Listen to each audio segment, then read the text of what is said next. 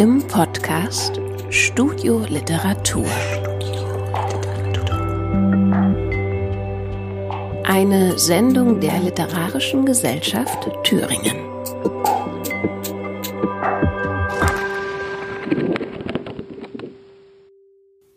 Liebe Zuhörerinnen und Zuhörer, willkommen zu dieser Podcast-Ausgabe der Lesereihe in guter Nachbarschaft, die wir dem Jungen Literaturforum Hessen-Thüringen widmen wollen. Wie jedes Jahr fand auch im Jahr 2020 der Literaturwettbewerb Junges Literaturforum statt, für den sich junge Autorinnen mit Wohnsitz in Hessen oder Thüringen bewerben können. Wir haben mit je zwei PreisträgerInnen aus Hessen und Thüringen gesprochen und möchten Ihnen sehr gerne eine Bühne, in diesem Fall einen Podcast, für Ihre Texte bieten. Unser Interview fand in großer Runde digital statt. Alle Informationen zur Ausschreibung des Wettbewerbs Junges Literaturforum für das kommende Jahr findet ihr auf www.junges-literaturforum.de. Wir, das Team von In guter Nachbarschaft, das sind Lea Weiß, Gorch Malzen und Franziska Bergholz. Wir freuen uns, dass ihr zuhört und wünschen euch ganz viel Spaß. Die erste Autorin, die wir vorstellen möchten, ist Daria Pantyukova. Sie wurde 1996 in Ustaka in Russland geboren und studiert zurzeit Soziologie und Rechtswissenschaften in Frankfurt am Main. 2019 war sie bereits Preisträgerin des Jungen Literaturforums Hessen-Thüringen. Derzeit arbeitet sie an dem Drehbuch für ihren Debütfilm.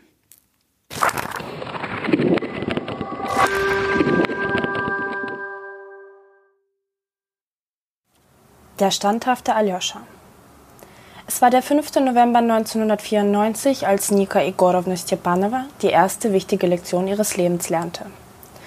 Die sowjetische Republik war bereits drei Jahre Geschichte, doch die Dörfer um den großen See Solone, also Resino, wo Nika geboren wurde, Tedlak, Selednikova und Kolasowka hatten vom Zerfall der großen Roten Republik wenig mitbekommen. Das Leben ging hier für die meisten wie gewohnt weiter, nur hatten die Leute etwas mehr zu essen. Ganz besonders gab es die in rotem Plastik verpackten Fleischwürste, die das Wasser rosa färbten, wenn man sie kochte. Der Brotwagen, der jeden Morgen durch die Straßen im Dorf fuhr, war jetzt im Privatbesitz. Anstehen musste man immer noch. Die Leute, die einen hatten, schalteten ab und zu den Fernseher an, um über den versoffenen Boris Jelzin den Kopf zu schütteln. Doch davon abgesehen ging das Leben in Resinon, 400 Kilometer von der neuen kasachischen Grenze, wie gewohnt weiter. Die Erzieherin Mascha Goljakina mit den roten Locken, die immer Karamellbonbons in ihrer Schürze hatte, aber keinem der Kinder jemals eines davon abgab, stand an diesem Morgen schniefend mit einem Klemmbrett im Frühstückssaal des Kindergartens der Kosmonautenallee 23, Ecke Kolomoiskaya. Das gläserne Thermometer an der Außenfassade des Kindergartens war auf minus 38 Grad zugefroren und attestierte somit einen besonders kalten Morgen. Nichtsdestotrotz war Mascha wie immer nach dem Frühstück rausgegangen, um hinter dem Toilettenhäuschen, vermeintlich vor den Blicken der Kinder geschützt, eine Zigarette zu rauchen. Die Jungs, die sie wegen der besagten vorenthaltenen Karamellbonbons stets die dicke Mascha nannten, beobachteten die Erzieherin vom Fenster im Flur. Sie kletterten auf die abgeblätterten Heizungsrohre und lachten darüber, wie sie da stand und schnelle Trippelschrittchen machte, um sich warm zu halten. Jedenfalls lutschte die dicke Mascha jetzt genüsslich auf einem dieser Bonbons, so dass die Zunge ab und zu schnalzte und man immerzu auf ihren Mund starren musste, und ging eine Liste durch. Die Kinder des Kindergartens in der Kosmonautenallee 23 Ecke Kolomoiskaya wussten bereits, wie das Ganze nun ablaufen würde. Im Rhythmus von zwei Wochen bekam sie Besuch von Dr. Fjodor Kuznetsov. Der kleine Maxim Petrov hatte einmal behauptet, der Doktor würde von tatarischen Schamanen abstammen, alten Medizinmännern aus dem Altai. Die anderen Kinder dachten aber, dass sich Petrov das alles nur ausgedacht hatte. Der erzählte immer irgendwelche Geschichten, denn mehr als behaarte Arme deuteten darauf jedenfalls nicht hin. Nun hatte der Doktor aber auch diese stechend dunklen Augen, die schienen, als würden sie verborgene Weisheiten in sich tragen, so dass die Kinder, heimlich und jeder für sich, dann doch an dieser Geschichte festhielten. Dr. Fjodor Kuznetsov kam also alle zwei Wochen mit einem großen schwarzen Lederkoffer, darin viele Spritzen gegen alle möglichen Gebrechen und Kränkeleien des russischen Volkes, gegen Masern und Mumps, Tetanus, Diphtherie, gegen Kinderlähmung und ganz besonders gegen Pocken. Dass im Westen längst keiner mehr gegen Pocken impfte, war dabei egal, man wusste es hier besser. Die Schritte des berühmt-berüchtigten Mannes nachgesagter schamanischer Abstammung waren durch seine schweren Schneestiefel bereits im Flur zu vernehmen. Die Kinder an den Plastikstühlen warfen sich verheißungsvolle Blicke zu. Heute, wussten sie, kamen die Nachnamen mit S dran. Das heißt, heute würde die besonders weinerliche Palina Sorokina mit den langen blonden Zöpfen drankommen. Und die außerordentlich stille Nika. So, Kinderchen, der liebe Herr Doktor wird heute es wie. Mit angefeuchtetem Finger blätterte die dicke Masche ihre Liste durch. Sorokina Palina Ivanovna und es wie Stepanova Nika Igorovna ein kleines Pixchen verpassen. Unmittelbar durchfuhr ein kurzer Schrei von herausragender Frequenz den Raum, so dass selbst der beeindruckend ruhige Doktor, der sich gerade seine wollene Oschanka ausgezogen hatte, für einen Moment zusammenzuckte. Maxim Petrov, der mit den vielen Geschichten und außerdem Nikas einziger Freund, stieß sie in die Seite. Das wird sicher ein Spaß, flüsterte er Nika zu. Nika richtete sich auf, blickte kurz herüber zu Paulina, die unaufhörlich mit dem Kopf schüttelte, und ging zu den beiden bekittelten Erwachsenen. Es war nicht so, dass Nika keine Angst hatte vor dem Doktor und seinen vielen Nadeln und brennenden Tinkturen, die tagelang grüne Flecken auf der Haut hinterließen. Nika wusste auch, dass nach der Impfung eine kleine Narbe auf ihrem Oberarm bleiben würde. Nur hatte sie bei den vielen Reden der dicken Masche aufmerksam zugehört. Jeden Morgen vor dem Frühstück erzählte sie ein russisches Märchen voll Tugend und Moral, welches sich die Kinder einprägen sollten. Mit erhobenem Finger wies sie an. Hört gut zu, denn das sind die Worte unserer großen Schriftsteller, nach denen wir leben müssen. Erst an diesem Morgen hatte sie das Märchen des standhaften Aljoscha erzählt, welches sich wie folgt darstellte. Die beiden Brüder Aljoscha und Antoscha lebten zusammen mit der Großmutter in einem kleinen Dörfchen nahe eines tiefen Birkenwaldes. Antoscha war ständig aufmüpfig und frech, er folgte nie den Anweisungen der alten Großmutter, beschwerte sich immerzu, und so blieb die ganze Arbeit an seinem Bruder hängen. Aljoscha nämlich tat stets, was die Großmutter ihm sagte. Selbst wenn es manchmal mühsam und anstrengend war, verweigerte er der Großmutter nie nur einen Gefallen. Die beiden Brüder hätten also unterschiedlicher nicht sein können. So kam es eines Tages, dass sich die Gesundheit der Großmutter so verschlechtert hatte, dass sie die beiden Jungen rausschicken musste in den dunklen Birkenwald, um dort einen Trank zu besorgen, der sie heilen konnte. So gingen die ungleichen Brüder los zum Walde, doch Antoscha wehrte sich hineinzugehen. Was sein braver Bruder Aljoscha auch nur tat, Antoscha wollte ihm nicht in den Wald folgen, zu groß war die Angst vor der Dunkelheit. Mir ist das Leben der Großmutter ganz gleich, rief Antoscha ihm zu und rannte in das Dorf, um sich dort zu verstecken. Aljoscha, der nun allein in den dunklen Wald gehen musste, schaffte es jedoch, seine große Angst zu überwinden. Tief im Wald bezwang er selbst die feindlichen Männer, die ihm begegneten, und konnte so auch den heilenden Trank für die Großmutter erringen. Als er der kranken Großmutter den Trank brachte, fragte die, wo denn sein Bruder abgeblieben sei. So gingen sie gemeinsam ins Dorf und sahen, wie Antoscha bei einer großen Rede eines reich gekleideten Mannes zuhörte. Der Adelsmann war auf der Suche nach einem mutigen Jungen, der in der Nacht im Birkenwalde die ihn verfeindeten Männer bezwungen hatte und seinem Bruder, der feige davongerannt sei. Der eine würde reich belohnt und im gesamten Zarenreich anerkannt, der andere würde aus dem Dorfe verstoßen werden, so dass es ihm eine Lehre sei. Doch scheinbar hatte Palina am Morgen nicht zugehört, hatte sie sich noch immer nicht vom Fleck gerührt.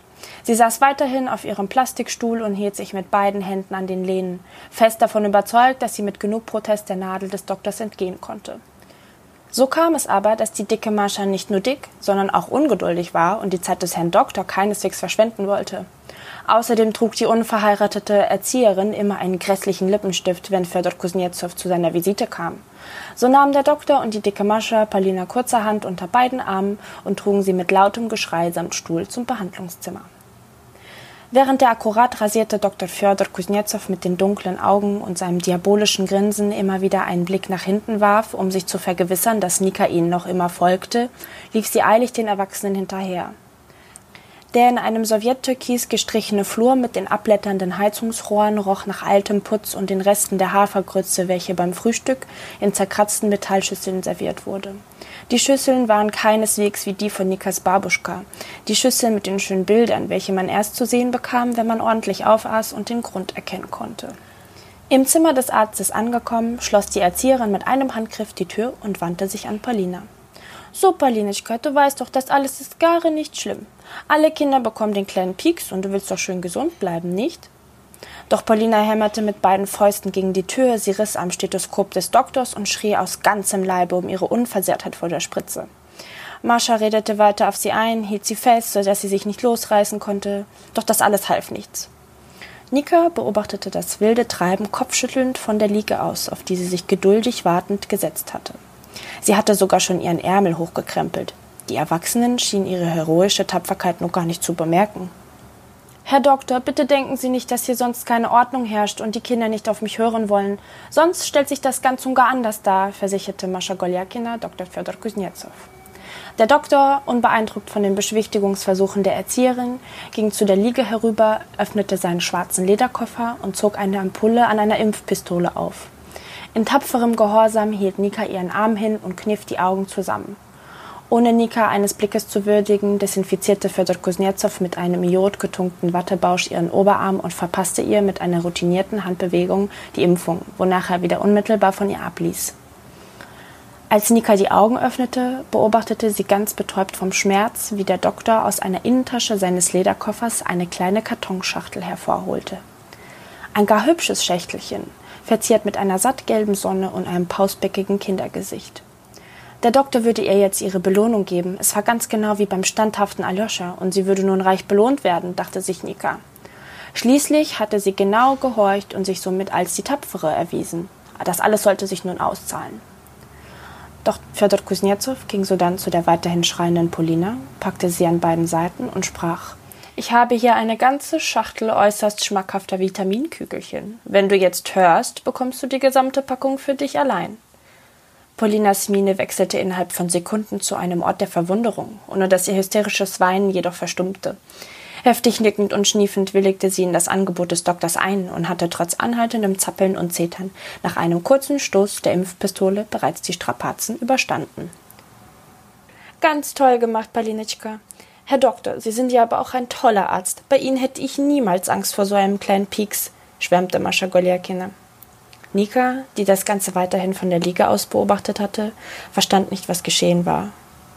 Die von der Belohnung ganz entzückte Palina wandte sich zu ihr um und lächelte sie äußerst zufrieden an. Zurück im Frühstückssaal stellte sich Palina triumphierend auf einen der Plastikstühle und hielt die kleine Schachtel mit den Vitaminkügelchen in die Höhe.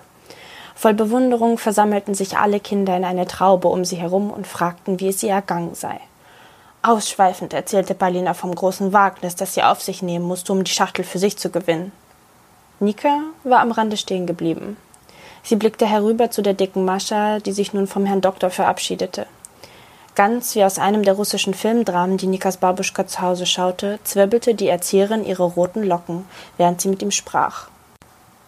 Mascha Goljakina, wissen Sie noch die Geschichte vom standhaften Aljoscha? Nika zog zurückhaltend an der Schürze der Erzieherin. Nicht jetzt! Aljoscha, Aljoscha, geh zu den anderen und stör Erwachsene nicht beim Sprechen. Die dicke Mascha gab ihr also zu verstehen, dass sie nicht erwünscht war. Nika ging herüber zum Fenster. Dort lehnte sie sich an die warme Heizung und beobachtete wieder die von Kindern umringte Palina. Da war auch ihr Freund Maxim Petrov, der nun auf einem kleinen Vitaminkügelchen lutschte. Nika konnte ihre Traurigkeit um diese ungerechte Belohnung einfach nicht abschütteln. Dabei hatte sie doch gehorcht, wie der standhafte Aljoscha. Weshalb hatte der Doktor nicht ihr die Schachtel gegeben? Dann blickte sie herüber zu dicken Mascha und Fjodor Kuznetsov als sie bemerkte, dass seine dunklen Augen ganz auf sie gerichtet waren. Der Doktor trat ganz nah an Nika heran. Auf seinem weißen Kittel waren die Worte Behörde für staatlichen Gesundheitsschutz in kleinen Lettern akkurat eingenäht. Mit einer ruhigen, tiefen Stimme sprach er zu ihr Sieh dir Polina an. Sie ist wie ein Vogel, dumm, aber frei. Und jetzt Schau dich an.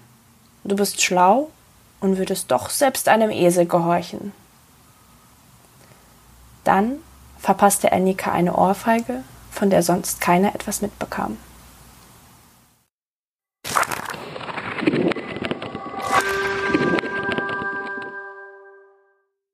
Ja, dann herzlich willkommen. Schön, dass ihr da seid. Ähm, vielleicht direkt in die Runde. Wie geht es euch gerade so äh, zur Zeit, was äh, Corona angeht, aber vielleicht auch was das Schreiben angeht? Ähm, welche Erfahrungen habt ihr da dieses Jahr so gemacht? Ähm, also mir geht es momentan ganz gut. Ähm, was das Schreiben angeht ähm, oder generell, ich sag mal, literarische Erfolge, die ich sehr wünsche, ein bisschen zielgespalten, was ich denken soll, weil ich zum ersten Mal größere Wettbewerbe gewonnen habe, aber viele Sachen, zu denen ich eingeladen wurde, dann digital machen musste, was mir dann so ein bisschen das Herz gebrochen hat. Äh, ich habe jetzt die letzten Wochen viel Stress. Also ich komme ja, ich komme ja aus dem Drehbuchschreiben auch ähm, und äh, bin auch im Film tätig und habe, also wir haben jetzt einen Kurzfilm gedreht während Corona und ähm, das war auf jeden Fall, das war schon scheiße, das kann man so sagen. Also es war nicht nur anders, schon scheiße. Aber tatsächlich, ja, hat es einem trotzdem auch irgendwie für alles nochmal einen anderen Blickwinkel gegeben. Und das, das ist wiederum vielleicht auch etwas, äh, womit, also wovon wir profitieren können, weil wir auch irgendwie umdenken müssen und über andere Themen uns Gedanken machen als vorher vielleicht. Von daher sehe ich das nicht nur als Nachteil. Ja, bei mir war es eigentlich ziemlich ruhig. Also ähm, wir haben ja am Anfang, oder ihr habt am Anfang schon mal kurz drüber geredet, dass das Seminar nicht stattfinden konnte. Äh, war natürlich traurig oder schade, ähm, weil man auch so viel Zeit hatte, so plötzlich. Und dann wäre das auch mal eine schöne Abwechslung gewesen. Mhm. Ähm, aber ich fand es auch so ähm, ganz gut mit dem Jungen Literaturforum. Also gerade ähm, von HR2 wurde das ja alles so schön aufbereitet und man hat schon mal einen Eindruck bekommen, was da sonst noch so für Leute dabei sind, weil ich sehe euch ja alle jetzt gerade zum ersten Mal. Und das ist eigentlich auch schon mal ganz cool. Ja, ähm, ich kann eigentlich gar nicht so viel zum Thema ähm, Corona-Situation für mich sagen, weil ich, für mich hat sich gar nicht so viel verändert. Ähm, also außer dass äh, die Uni komplett digital ablief, aber ansonsten konnte ich eigentlich normal arbeiten und hatte auch jetzt nicht mehr Zeit als sonst oder so. Und ähm, insofern geht es mir eigentlich sehr gut und ich bin in einer sehr privilegierten Situation. Und fürs Schreiben hat das jetzt trotzdem nicht sehr viel geändert. Ähm, ich glaube, es war einfach dieses Jahr für mich ähm, ein cooles Erfolgserlebnis, dass ich ähm, ja überhaupt mal bei so einem Wettbewerb teilgenommen habe und dann auch gleich ähm, so was gewonnen habe. Und das ähm, war ziemlich cool und ja, hat mich sehr gefreut. Wir haben es ja gerade schon gehört, also das Seminar vom Literaturforum ist dieses Jahr erstmal verschoben worden wegen Corona. Ähm, die Preisverleihung wurde ja auch zum Teil, glaube ich, auf Video äh, publiziert. Und ähm, Daria, du warst ja im vergangenen Jahr auch schon Preisträgerin. Ähm, wie hast du denn das reguläre Literaturforum äh, damals erlebt, dass man sich vielleicht auch äh, eine Vorstellung davon machen kann, wie es üblicherweise so abläuft? Hm. nicht den Leuten Angst machen. Also nein, ähm, das ist, läuft sehr ehrlich und äh, offen ab, würde ich sagen. Also man muss sich vielleicht erstmal an den Ton gewöhnen, ähm, der auch irgendwo da ist äh, beim Literaturforum. Aber wenn man wenn man sich irgendwie so ein bisschen eingespielt hat, auch mit den ähm, ja, Juroren oder wie wir sie auch nennen sollen, ähm, dann ist das eine super Runde und ähm, man kann sich sehr gut austauschen und es ist tatsächlich auch die, also mit die beste Kritik, die man, glaube ich, erhalten kann, auch wenn es manchmal sehr, sehr weh tut und äh, man auch wütend nach Hause gehen kann und dann denkt man aber vielleicht so zwei Tage später, ja, war doch schon sinnvoll, was da gesagt wurde. So ist das, glaube ich. Und halt auch untereinander, also ähm, alle Teilnehmenden tauschen sich super gut aus und es ist immer ein schönes Miteinander, finde ich. Und ja. Ähm, der Text, mit dem du gewonnen hast, den hattest du doch auch äh, im letzten Jahr schon dort besprochen, oder? Ja, genau. Okay, ja, genau. Ja. Okay, dann äh, geht es weiter an Melis. Ähm, du hast mit deinen Gedichten dieses Jahr äh, den HR2 Literaturpreis gewonnen. Ähm, erst, erstmal herzlichen Glückwunsch dazu. Dankeschön. Du bist auch Preisträgerin vom Lyrics-Wettbewerb. Wie genau. bist du denn so ganz allgemein zum Schreiben von Gedichten äh, gekommen? Also ich habe ähm, in der dritten Klasse angefangen mit Gedichten. Und zwar war ich, ähm, wir kriegen ja jedes Jahr in der Grundschule neue Deutschbücher. Und ich war immer von den Gedichten fasziniert, weil die Kurzgeschichten für mich immer viel zu lang waren, habe ich nur die Gedichte gelesen. Und ich fand es als Kind äh, ziemlich faszinierend, dass ich etwas reimen konnte und Sinn ergeben hat. Und dann habe ich selber erstmal so Spaßgedichte geschrieben. So eines meiner ersten Gedichte handelt von einer Maus, die ihren Speck sucht. das hat mir dann so Spaß gemacht, dass ich immer weitergemacht habe. Und ja, mit den Jahren äh, haben sich die Themen natürlich dann geändert. Dann war auch mal, dann ging es auch mal um Liebe und Freundschaft. Dann kamen irgendwann politische Themen auch noch dazu. Genau. Das heißt, du hast echt kontinuierlich seit der Grundschule immer Gedichte geschrieben. Oder eine längere Pause gehabt. Ich habe dann irgendwann ab der siebten, achten wieder äh, regulärer angefangen zu schreiben und so regelmäßig irgendwann erst in der Oberstufe. Mhm. Genau. Genau, dann nochmal zu den Preisen. Äh, Im Jungen Literaturforum werden ja Lyrik und Prosa gleichgewichtet, also man kann sich mit beidem dort bewerben. Ähm, würdest du sagen, dass es für angehende LyrikerInnen dadurch eher schwieriger ist im Vergleich zu Preisen, wo ähm, nur Lyrik ähm, angenommen wird? Oder ja, wie würdest du das einschätzen? Also mir ist schon aufgefallen, dass bei größeren Literaturwettbewerben öfters Prosatexte gewinnen, obwohl auch, äh, obwohl sie auch Lyrikeinsendungen erwarten. Ähm, ich würde schon sagen, dass Prosa teilweise eine bessere Chance hat. Ich weiß nicht, wo, woran das liegt.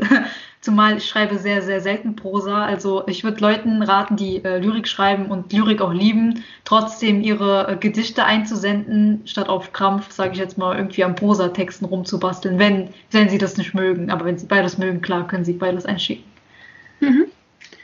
Ähm, ja, du arbeitest ja äh, nebenbei auch noch als freie Autorin, ähm, schreibst für die Süddeutsche Zeitung, für das Jugendmagazin dort, glaube ich, und äh, studierst auch Online-Journalismus. Genau. Ähm, ist deine Lyrik irgendwie im Kontrast dazu zu betrachten oder ähm, behandelst du in beidem die gleichen Themen, aktuelle Ereignisse? Wie, wie ist das Verhältnis? Ähm, also da ich überwiegend für eine Lokalzeitung schreibe, darf ich da natürlich nicht, äh, ich sag mal, schreiben, was ich will und muss auch irgendwie schauen, dass das äh, im Rahmen, also lokal irgendwie einen Bezug dazu hat. Ähm, ich würde sagen, dass journalistisch, journalistisches Schreiben und Lyrik sich schon unterscheiden. Also klar gibt es andere Regeln, die man irgendwie beachten muss.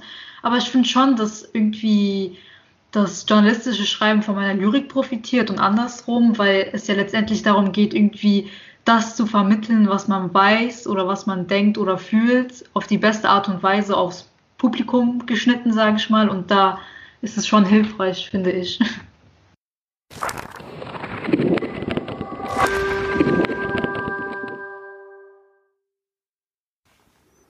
Melis Dede wurde 1999 in Rüsselheim geboren. Sie studiert Online-Journalismus an der Hochschule Darmstadt und arbeitet freiberuflich für das Rüsselheimer Echo und das Jugendmagazin Jetzt der Süddeutschen Zeitung. Sie war dreimal Monatsgewinnerin beim Bundeswettbewerb Lyrics, jeweils im April, Juni und Juli 2018. In der Anthologie Edelherb erlesen, Lyrischer Lorbeer 2018 vertreten sowie Preisträgerin der Frankfurt Collage 2019.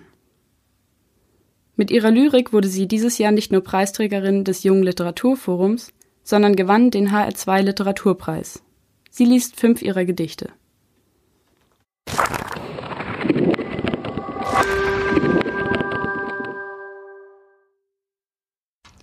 Waisenhaus Deutschland, du bist kein Vaterland, sondern eine Rabenmutter. Du raubst uns nachts den Schlaf, dann die Geschwister, du lässt deine Kinder erschießen, verprügeln, ertrinken, im Stich. Deutschland, du bist kein Vater, Land nicht für uns, nicht für mich. 5 Uhr 12. Es ist 5 Uhr 12, das Telefon vom Nachbarn klingelt durchs Fenster wie ein Kuckucksei, die aufgehende Sonne. Ich hebe ab, nur ein Rauschen, wie das Meer, als wär der Hörer eine Muschel. Es ist fünf Uhr zwölf, mein Nachbar schläft. Ich führe heimlich ein Gespräch mit seiner Affäre, verplapper mich und lege auf. Es ist fünf Uhr zwölf, mein Nachbar wach, ignoriert das Telefon, das mich aufweckt, wie ein Alarm. Es ist fünf Uhr zwölf, mein Nachbar hat verschlafen, die Frühschicht auf dem Bau. Er schafft es nicht, mit all dem Beton in den Beinen.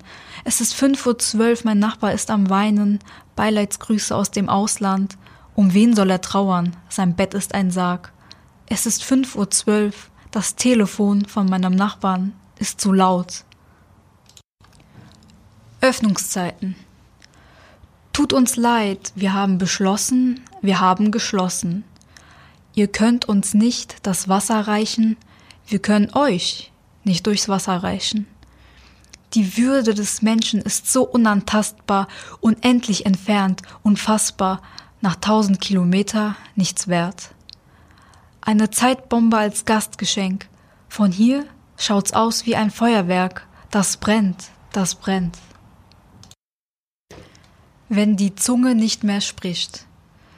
Wenn die Zunge nicht spricht, sie sich Wort für Wort verspricht, ständig spricht und nicht richtig zicht, nicht weiß, wo rechts, wo links, werde ich kritisch in Angesicht, wenn die Zunge spricht. Als ich klein war, stolperte ich stets auf Steinen, schlug schmerzhaft auf, schrecklich schreien. Heute stolpere ich über meine Wurzeln und Zweige, verschlägt scherzhaft mir die Sprache, heimlich will ich weinen. Nicken, wenn sie dich necken und bloß nicht knickend verstecken, spöttisch die Zunge rausstrecken, das ist Zuckerschlecken, über diesen Satz will ich nicht mehr lächeln. Yine öğrenirsin, söylüyor, ama dilim durmadan dönüyor. Du wirst es wieder lernen, sagen sie, aber meine Zunge dreht sich ständig. Wenn die Wespen nachts nicht klingeln. Wenn die Wespen nachts nicht klingeln, führe ich Regie in meinem eigenen Albtraum. Ihre Geheimpläne kenne ich genau. Sie wollen mir auflauern, die Türen verriegel ich doppelt und dreifach. Ich mach's ihnen so einfach und lasse das Fenster auf. Der Wind still, der Mond schläft, nur ich, meine tausend Wächter und geklaute Sekunden. Wer von uns beiden ist Verbrecher?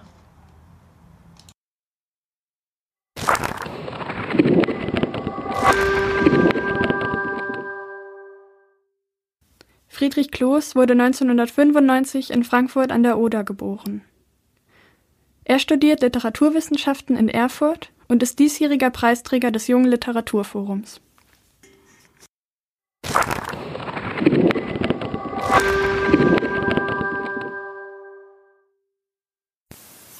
Die Traurigkeiten meiner Freunde. Sie haben jetzt herausgefunden, dass unsere Depressionen in der Sprache wohnen dass ein depressiver Mensch viel mehr ich sagt und weniger du und wir. Sie fühlen sich abgeschnitten von sämtlichen Pluralformen. Ein Alien-Syndrom. Wie wäre es mit einem Frühwarnsystem, installiert in den Nachrichtendiensten unserer Telefone? Je lebensbedrohlicher die Situation, desto weniger negative Emotionen kommen laut der Studie zum Ausdruck. Trotzdem spreche die Depression immer in absolutistisch schlimmen und traurigen Wörtern, wie traurig, schlimm und immer. Die Forschung analysierte Texte von Leuten, die großartig schreiben konnten und für ihren Tod selbst verantwortlich waren. Daneben Internetforen. Wer hat ihnen verraten, was aus Stromboli 59 geworden ist, nachdem er nachts um halb zwei gepostet hat, dass alles keinen Sinn mehr hat? Ich laufe durch die Straßen und stelle mir Gedankendiagramme über den Köpfen der mich umgebenden Menschen vor. Fieberkurven aus Satzteilen. Eine schwarz-weiß-Analyse ihrer Ausdrucksform. Sie bleiben seltsam stumm. Ich durchforsche die Sprache meiner Freunde. Da ist Rufus, der seit Monaten mit den Spinnen geht, weil er verliebt ist, aber in seinem Fall leider der Einzige.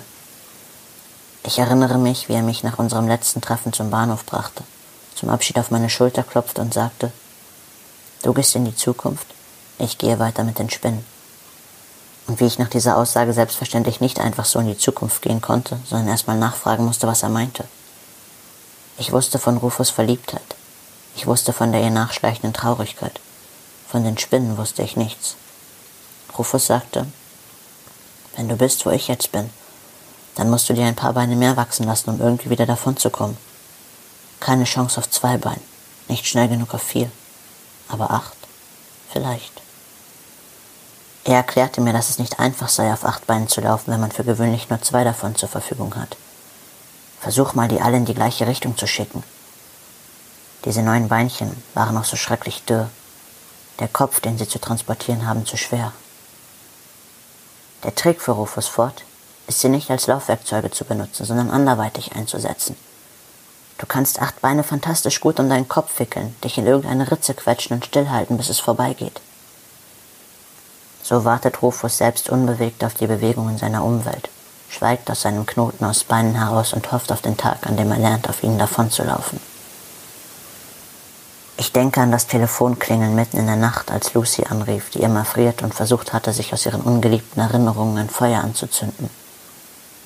Sie brennen sehr schlecht, stellte sie fest, um vier Uhr morgens im Dezember. Die Heizung war kaputt. Wie viel Grad braucht es, eine Erinnerung anzuzünden? fragte sie, und ich wusste die Antwort nicht. Lucy stapfte raus in abgelegene Vergangenheiten und stopfte die zugigen Ecken mit Zeitungspapier zu. Was übrig blieb, nutzte sie, ihre löchrigen Sätze zu füllen. Sie schnitt Wörter aus und ordnete ihre Gedanken drumherum. Probeweise nutzte sie sie auch als Feueranzünder. Ich glaube, ich habe versehentlich mein Sprachzentrum abgefackelt, sagte sie, als ich ihr einmal neue Zeitungen brachte.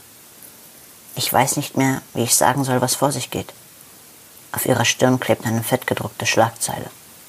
Erhebliche Einschränkungen nach Sturmschäden. David hat Probleme mit der Elektrizität. Irgendwie ziehen die im Moment überall Stecker in meinem Hirn und vergessen sie woanders wieder einzustöpseln. Und ich stehe dann da mit dem Kabelsalat. Du weißt ja, wie das ist, wenn man Kabel eine Sekunde lang unbeaufsichtigt lässt. Sie fangen an, sich zu verknoten und du kriegst den Scheiß nie wieder auseinander. Ich schenkte ihm eine Kabeltrommel. Nachdem er alles in mühsamer Arbeit auseinandersortiert hatte und es trotzdem dunkel blieb, begann seine Suche nach der defekten Glühlampe.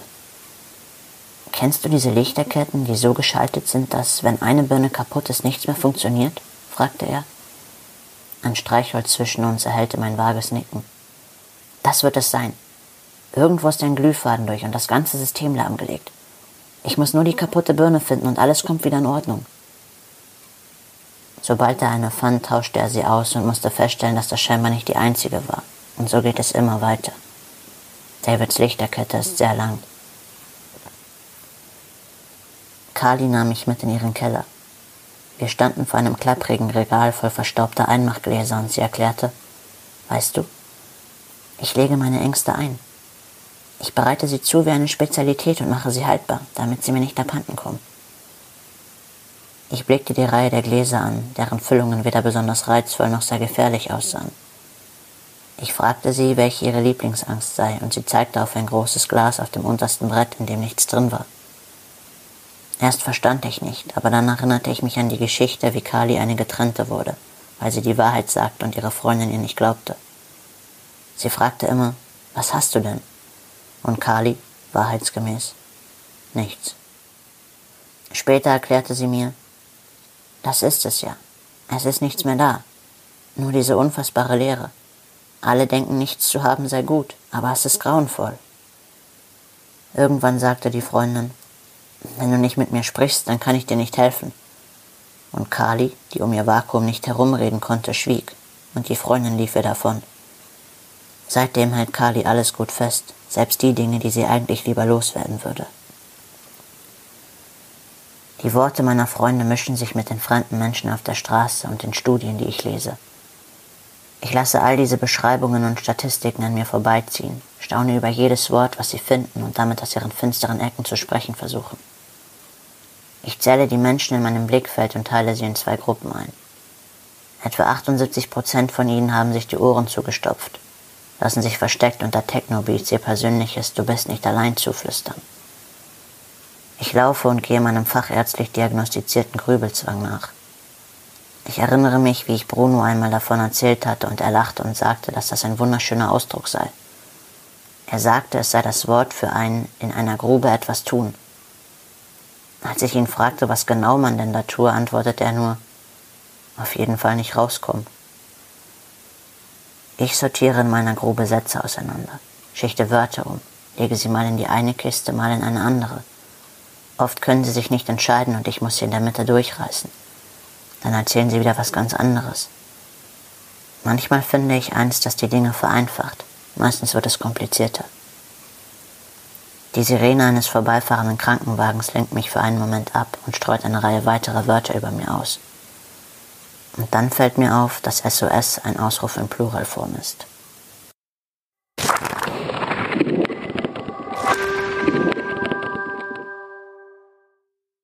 Friedrich, in der Kurzgeschichte Mexikos Fotografen, die du zum Wettbewerb eingereicht hast, ähm, geht es um Sprache und Sprachlosigkeit im weitesten Sinne. Würdest du dem zustimmen und wie hast du diese Kurzgeschichte entwickelt, den Stoff dieser Kurzgeschichte? Ja, also ich würde erstmal zustimmen. Ja, es geht um, um Sprache und Sprachlosigkeit. Wie ich die entwickelt habe, das ist eigentlich eine ganz witzige Geschichte. Ähm, also ich habe an der Uni so eine Hochschulgruppe mit Freundinnen für äh, eben kreatives Schreiben. Also wir setzen uns so einmal die Woche zusammen ähm, und schreiben einfach so ein bisschen. Und äh, vor der Weihnachtspause hatten wir gedacht, wir geben uns so eine Schreibaufgabe über die Ferien und dann äh, haben wir einfach aus so einem riesigen Berg von Textschnipseln so Wörter rausgezogen. Ähm, und da kam dann halt der Satz raus, Mexikos Fotografen wollen Bereicherung. Und das war die Schreibaufgabe. Ähm, cool. Und da habe ich dann halt ähm, über die Weihnachtsferien halt immer so gedacht, ja, was, was soll ich denn damit? So, ähm, dann so Mexiko gegoogelt, was es so gibt ähm, und bin dann immer wieder so auf Drogenkartelle gestoßen irgendwie. Äh, dachte so, ja, davon habe ich keine Ahnung, das kann ich nicht so richtig benutzen. Und dann habe ich mich irgendwann einfach hingesetzt und so losgeschrieben und das ist dann letztendlich dabei rausgekommen. Also so viel mehr Entwicklung hat da gar nicht dahinter gesteckt. Und diese Gruppe, ist das eher so, dass ihr euch lose trefft oder ist das mehr schon so ein kleiner Zirkel mit regelmäßigen Treffen und so ein bisschen in Richtung Professionalisierung? ähm, also wir treffen uns regelmäßig, ja. Professionalisierung sehe ich da nicht so bei uns. Ähm, also es ist eigentlich eher so, ähm, also wir studieren fast alle äh, Literaturwissenschaft, ähm, also sind doch halt alle befreundet. Und es ist eher so Entspannung, also mal schreiben können ohne irgendwelche formalen Vorgaben und so. Aber niemand hat da jetzt irgendwie, keine Ahnung, das Romanprojekt äh, im Anschlag und schreibt da jede Woche dran weiter oder so, sondern es sind eher immer so kleine Schreibaufgaben, die wir uns ausdenken oder wir ziehen halt Zettel oder so, ja. Die Kurzgeschichte, die du ja vorliest, ähm, in, in, diesem Podcast ähm, handelt ja auch von Sprache und Sprachlosigkeit zu Depression im weitesten Sinne. Ja. Ist das auch eine Kurzgeschichte, die so aus dieser Gruppe heraus entstanden ist, aus so einer Schreibaufgabe?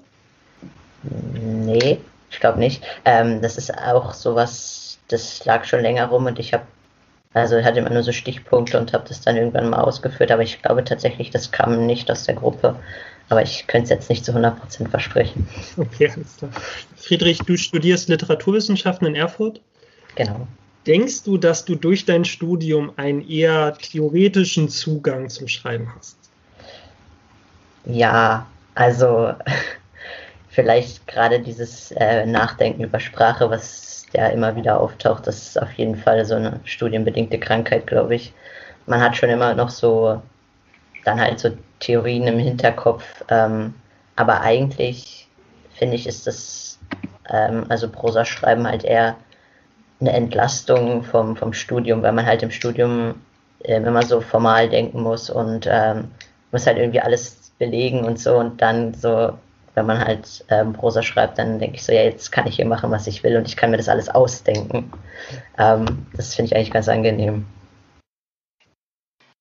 Lina, du studierst visuelle Kommunikation in Weimar und ja. arbeitest auch als freie Texterin.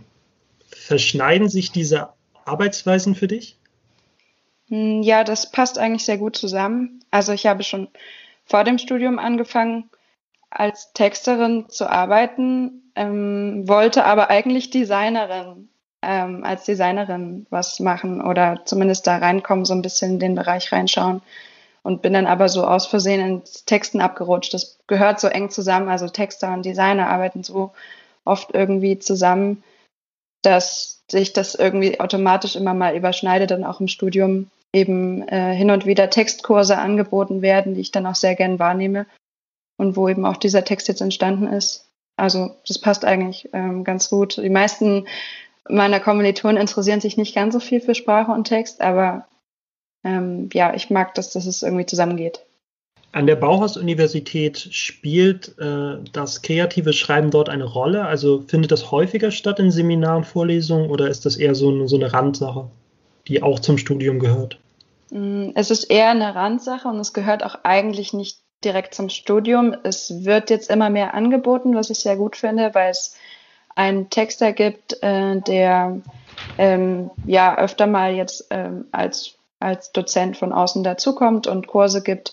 Und ähm, weil es auch glücklicherweise ein paar Professoren gibt, äh, die ähm, zum Beispiel wissenschaftliches Schreiben interessanter machen möchten und sich damit eben, also dadurch eben auch sehr viel mit Schreiben auseinandersetzen und wie man das attraktiver gestalten kann. Und äh, da hatte eben ein wissenschaftlicher Prof auch dann ähm, eine Autorin mal eingeladen, die mit uns einen Textworkshop machte. Und da ging es eben auch ganz viel um kreatives Schreiben. Und dann war eben auch uns freigestellt worden, ob wir eine Hausarbeit schreiben oder ob wir einen kreativen Text abgeben. Einen Text, der konnte gestaltet sein, wie wir, wie, das, wie wir das wollten. Und ähm, genau, das war eigentlich eine ganz coole Sache, ist aber nicht die Regel in meinem Studiengang und auch an der Bauhaus-Uni generell.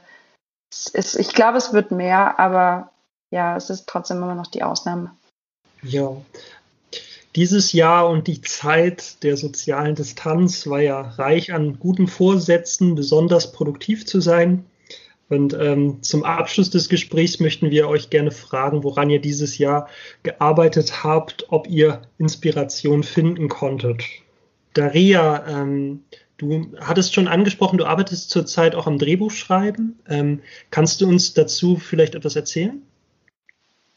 Also ich habe seit ungefähr ähm, einem Jahr arbeite ich äh, an einem größeren Projekt mit meiner ähm, Co-Autorin zusammen, ähm, also an einem Langspielfilm ähm, was auch kürzlich gefördert wurde von, von Hessenfilm. Ähm, das ist so das große Projekt, woran wir jetzt seit einem Jahr, wie gesagt, arbeiten, äh, wo aber dann natürlich auch ähm, ja, immer wieder jetzt Probleme auftauchen wegen Corona, ähm, ob die Produktion überhaupt realisiert werden kann, wann, ob die Fördergelder dann auch da sind, ob dann zu viele verteilt werden in dem Zeitraum, wo wir dann produzieren wollen, etc. Also es sind schon unterschiedliche Dinge, die da, die man da jetzt plötzlich so ja beachten muss. Ähm, ja und ansonsten ähm, haben wir vor zwei Monaten einen Kurzfilm gedreht. Also da habe ich auch das Drehbuch äh, geschrieben, ähm, auch mit meiner Co-Autorin. Und da haben wir jetzt ähm, am Wochenende die Premiere. Ja, und Vielleicht kannst du kurz noch ein bisschen eingehen auf, äh, worum es geht in dem Film. Beide Filme sind äh, Tragikkomödien. Ähm, in, Im einen Fall, äh, also bei dem äh, Langfilm, äh, geht es um eine Mutter-Tochter-Geschichte. Und die, ja, die Prämisse ist quasi, dass äh, Mutter und Tochter versehentlich beide anfangen, dasselbe zu studieren. Ähm, gleichzeitig und die treffen sich dann im Vorlesungssaal. Und ähm, ja, darum geht es dann halt so ein bisschen. Bei dem Kurzfilm ging es um zwei Kollegen und ähm, die Protagonistin beschreiben sehr häufig Frauenfiguren, weil es halt einfacher ist, das darüber zu schreiben, was man selbst irgendwie erfährt. Genau, das ist eine Protagonistin, die irgendwie sehr schwer damit zurechtkommt, wenn irgendwie sie in so unangenehme Situationen gerät, wo sie irgendwie nicht weiß, was der andere von ihr denkt, jetzt im Aufzug oder am Drucker, wenn man wartet und keiner was sagt. Und darüber, dass es ihr so unangenehm ist, fängt sie mal an, so viel, sehr viel zu, zu reden und dann wird die Situation immer unangenehmer und das steigert sich und potenziert sich in die Höhe. Und sie hat eben diesen Kollegen und den findet sie eigentlich ganz nett, aber sie schafft es halt irgendwie nicht, ihre schlechte Angewohnheit zu überwinden, bis er ihr dann ein kleines, ein, eine kleine Überraschung macht und dann, ich kann jetzt nicht erzählen, als wäre ein Spoiler. Ähm, mit diesen Drehbüchern bewirbst du dich aber auch um Förderung für Drehbuchschreiben direkt. Genau, ja, also ähm, teils, teils, also bei dem Lang, äh, Langspielfilm ist das ja so eine längere Sache. Also da haben wir, wie gesagt, ähm, jetzt die erste Förderung erhalten. Das war dann die Stoffentwicklung, ähm, also nur fürs Drehbuchschreiben. Das ist dann ein Jahr, ähm, bekommt man eben diese Förderung. Ähm, und bei den Kurzfilmen sind das meistens dann die fertigen Produkte, die dann bei Festivals und sowas eingereicht werden, wo wir dann ähm, Drehbuch, Regie, alles Mögliche gemacht haben. Ja.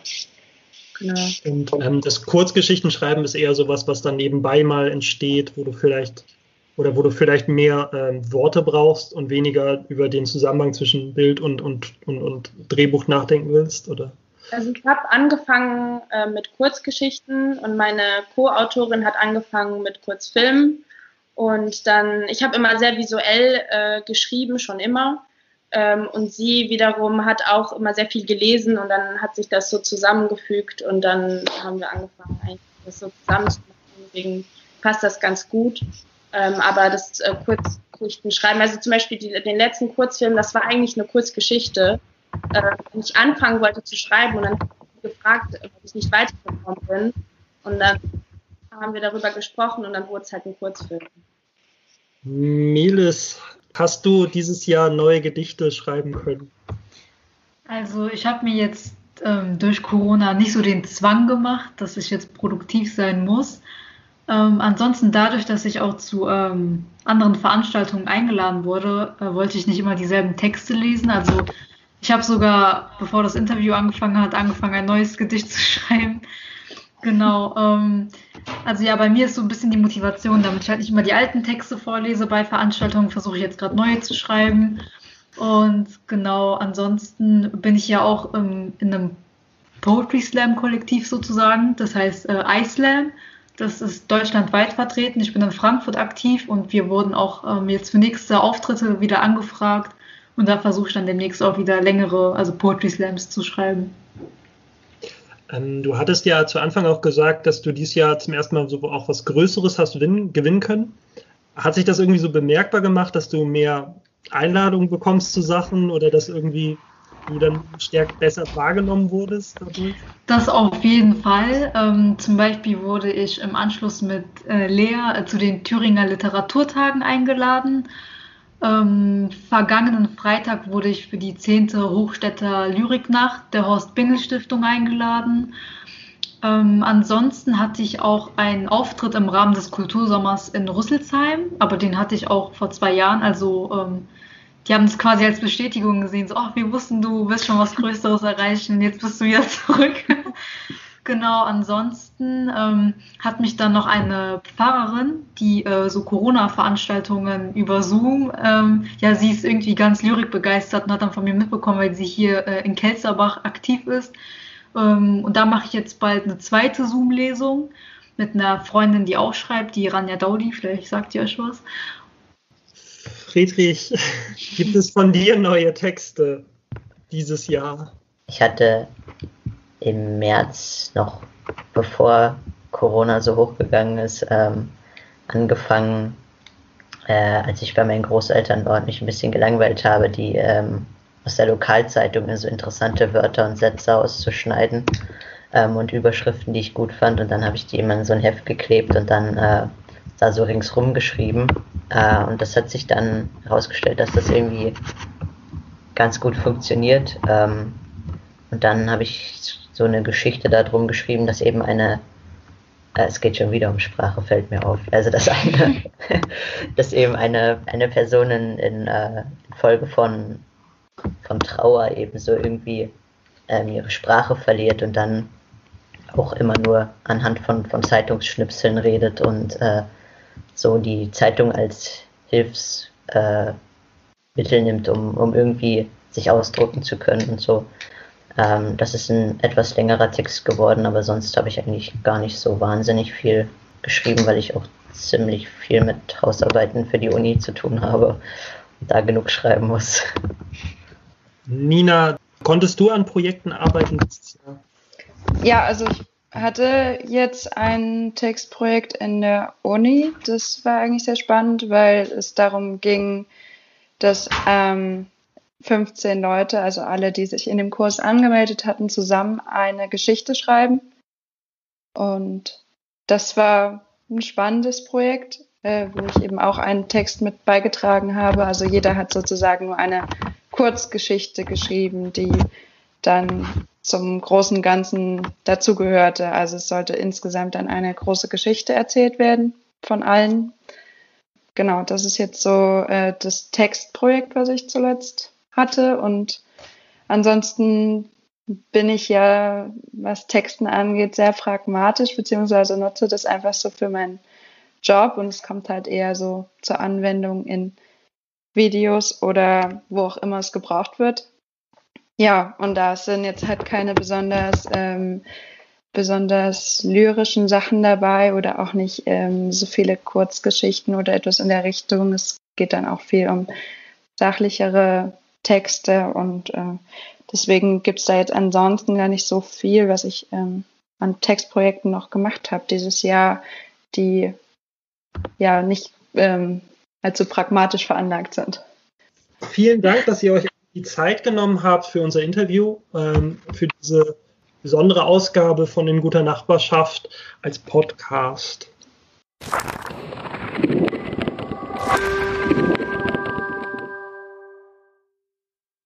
Nina Buschendorf wurde 1998 in Gera geboren. Sie studiert visuelle Kommunikation an der Bauhaus-Universität Weimar und arbeitet als freie Texterin. Sie ist diesjährige Preisträgerin des Jungen Literaturforums.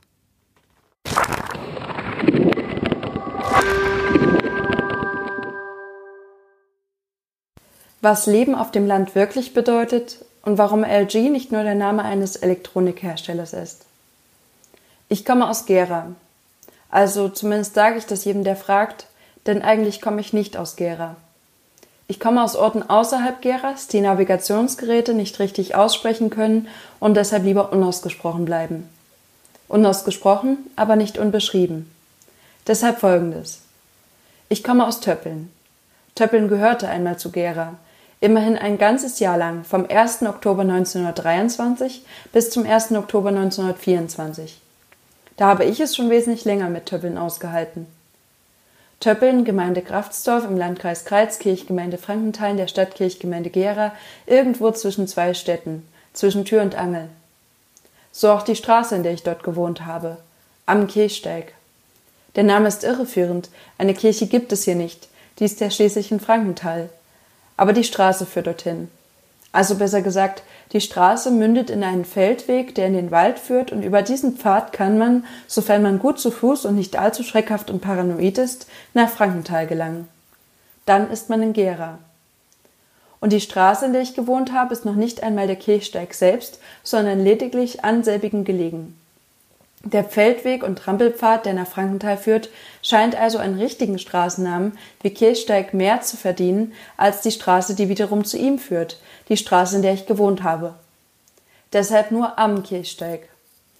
Außerdem gab es in der Gemeinde Kraftsdorf schon den Straßennamen Kirchsteig und wer dort wohnte, musste mit regelmäßigen Besuchen meiner Eltern oder unserer Nachbarn rechnen, denn dort wurde häufig ein Teil unserer Post abgegeben. Wegen des kleinen, leicht zu überlesenen, leicht zu vergessenen Wörtchens am. Und offensichtlich hat meine Familie ein Händchen vor Orte, zu denen die Post nicht findet, denn etwas später, als ich von Töppeln weggezogen war, wohnte ich in der Straße Geißen. Geißen ist eigentlich keine Straße, sondern ein Ort. Ein kleines Dorf in der Gemeinde Sache, Landkreis Kreizkirch, Gemeinde St. Gangloff. Naja, das Prinzip ist bekannt. Und da Geißen zu klein und unbedeutend ist, gibt es ja offiziell nur eine Straße und die heißt Geißen. Ich komme aus Geißen. Also zumindest sage ich das jedem, der es genauer wissen möchte, denn eigentlich komme ich nicht aus Geißen. Ich komme aus Langengrobsdorf. Oder wie es in meiner Familie liebevoll genannt wird, aus LG. Und dieses Langengrobsdorf gibt es eigentlich nicht. Es existiert nicht offiziell, sondern nur im Volksmund. Das hat sich so etabliert, weil sich meine Familie sowie die Familie im Haus nebenan in einem nicht existenten Raum befinden.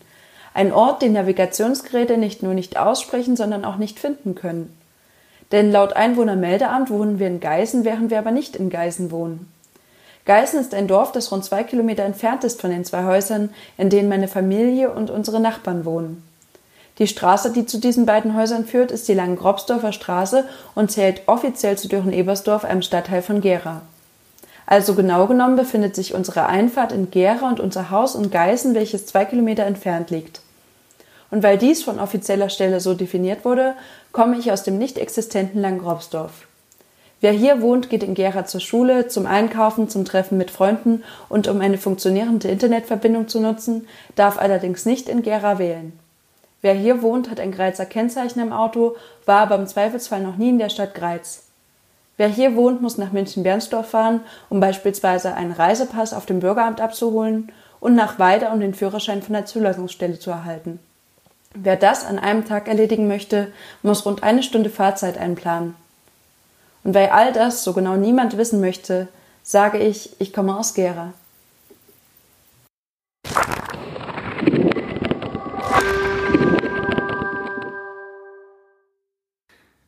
Und damit sind wir schon am Ende dieser Ausgabe von In guter Nachbarschaft angelangt. Vielen Dank an die Beitragenden Melis Dede, Daria Pantjukova, Nina Buschendorf und Friedrich Kloß. Ein großer Dank geht an die Förderung durch das Junge Literaturforum Hessen-Thüringen. In guter Nachbarschaft ist ein Projekt der Literarischen Gesellschaft Thüringen mit Förderung der Kulturstiftung des Freistaats Thüringen. Weitere Informationen zum Wettbewerb Junges Literaturforum Hessen-Thüringen findet ihr auf www.junges-literaturforum.de. Vielen Dank fürs Zuhören. Wir hoffen, es hat euch gefallen.